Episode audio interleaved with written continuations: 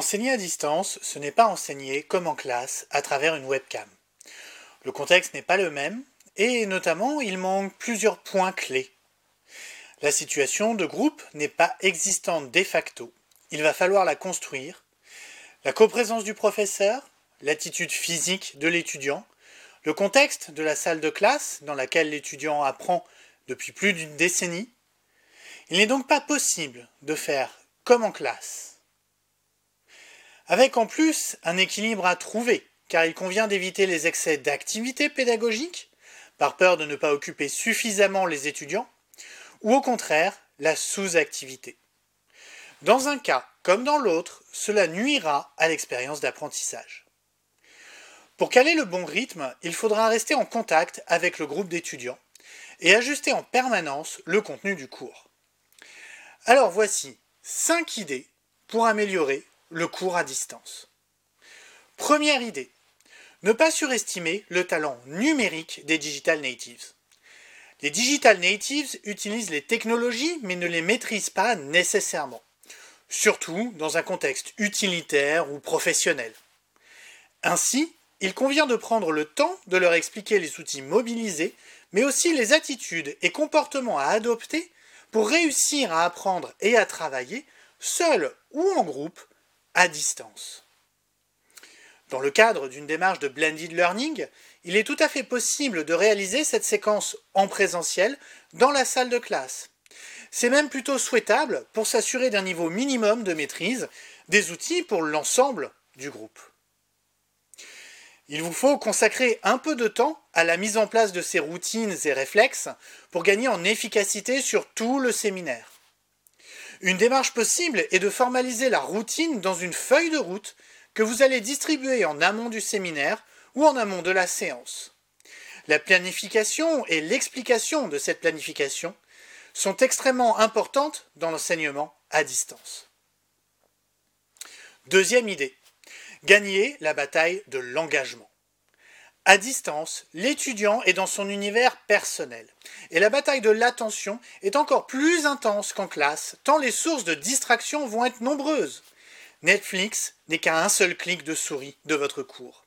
En tant que professeur, il nous faut gagner la bataille de l'engagement. Tout d'abord, en évitant la monotonie. Au regard du syllabus à enseigner, il convient donc de s'interroger pour chaque séance de cours sur la typologie d'activité, les ressources à produire, les ressources existantes à proposer en complément, les lectures, le travail personnel et le travail de groupe à réaliser.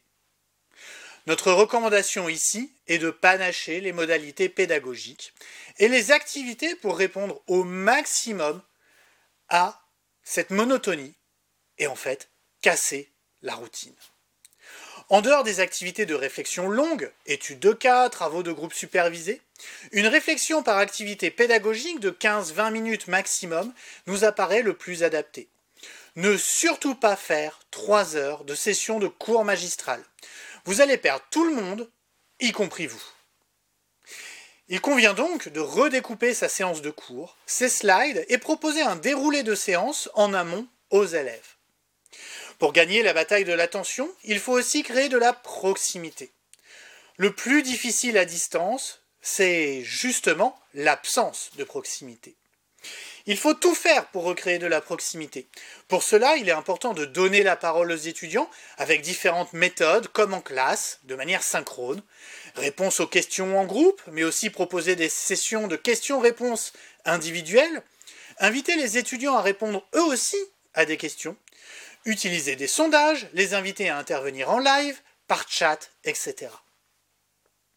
Il est important aussi de développer de la proximité en dehors des moments de classe, de manière asynchrone. Et là, ça peut passer par des forums de questions-réponses, les canaux de communication comme Teams ou Discord, l'email tout simplement, ou encore le téléphone dans certains cas. Ouvrir l'éventail des modes de communication avec les étudiants, c'est leur permettre de s'exprimer plus facilement en trouvant le canal adéquat pour eux afin de rompre la distance. Pour gagner la bataille de l'engagement, il faut accompagner les étudiants dans cet apprentissage à distance, car apprendre à distance n'est pas simple. Il est donc particulièrement clé de soutenir les étudiants dans cette démarche en étant présent, disponible, rassurant, motivant et inspirant. Pensez ainsi à prendre les présences pour repérer tôt les étudiants qui décrochent.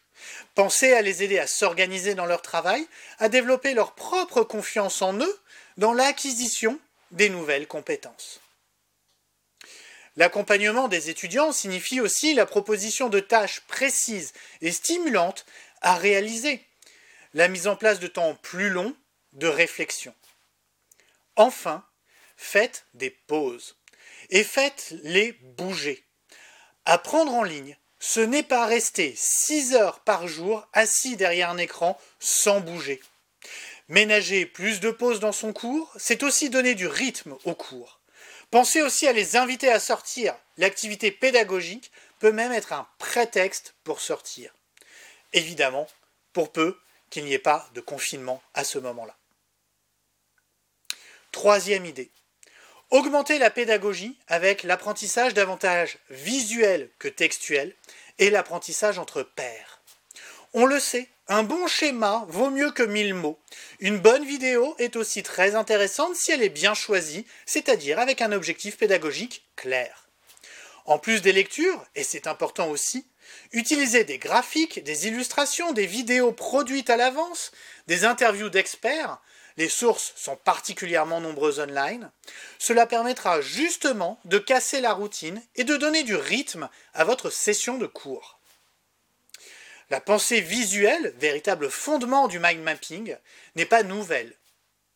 Mais l'utilisation du numérique permet d'en explorer de multiples facettes. Pensez également à l'apprentissage entre pairs, supervisé par le professeur. C'est un formidable outil pédagogique. Cela permet à l'élève mentor de consolider ses connaissances en validant qu'il est en capacité de les expliquer, et à l'élève mentoré d'apprendre avec un homologue, avec ses propres mots, ses propres réflexes et ses propres habitudes. Quatrième idée. Évaluer régulièrement et sous de multiples formes. L'évaluation fait partie de l'apprentissage. C'est un moment de réinvestissement des connaissances et c'est l'occasion pour l'apprenant de mesurer le chemin parcouru et évidemment celui qui lui reste encore à parcourir. C'est un outil de mesure de la progression des étudiants. Multiplier les évaluations, c'est donner des repères réguliers pour inviter les étudiants à soutenir leur investissement dans le cours. Et pour le professeur, l'évaluation est un excellent outil pour fournir des retours personnalisés aux étudiants.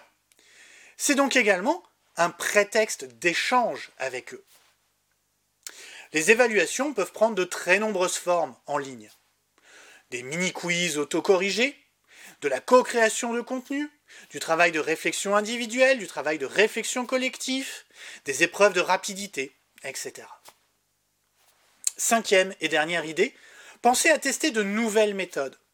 Dans la mise en place de l'apprentissage à distance, c'est finalement assez nouveau pour le professeur, mais aussi pour les étudiants. Tout le monde se doit d'être compréhensif. Et c'est donc l'occasion rêvée pour le professeur de tester de nouvelles méthodes, de nouvelles approches, de nouvelles techniques pédagogiques. Là-dessus, autant être transparent avec vos élèves et leur indiquer que c'est la première fois que vous mettez en place telle ou telle chose. L'adaptabilité est une compétence importante aujourd'hui et votre innovation développera leur adaptabilité. Donc, osez tester de nouvelles choses. Alors en conclusion, classiquement, on évalue l'enseignement à distance comme étant moins bien ou moins efficace que l'enseignement en présentiel. Ceci est notamment dû au fait que la plupart des étudiants n'ont rien connu d'autre. En fait, ma conviction est qu'ils sont particulièrement complémentaires. Il y a en matière d'enseignement à tirer un grand bénéfice de l'un et de l'autre. Je suis convaincu que la méthode d'enseignement de ce siècle sera hybride et de type blended learning. Toutefois, il nous reste encore à inventer les méthodes d'apprentissage en distanciel, et non simplement réaliser un copier-coller de ce qui se fait en classe. En effet, être en présentiel ne garantit en rien de créer une bonne expérience d'apprentissage. Tout dépend de la méthode pédagogique, mais aussi de l'alchimie entre les différentes personnes en présence. être à distance n'est pas non plus une fatalité. Et cela peut être l'occasion d'enseigner et d'apprendre très différemment en explorant de nouveaux contenus, de nouvelles pratiques d'enseignement, de nouvelles postures pédagogiques.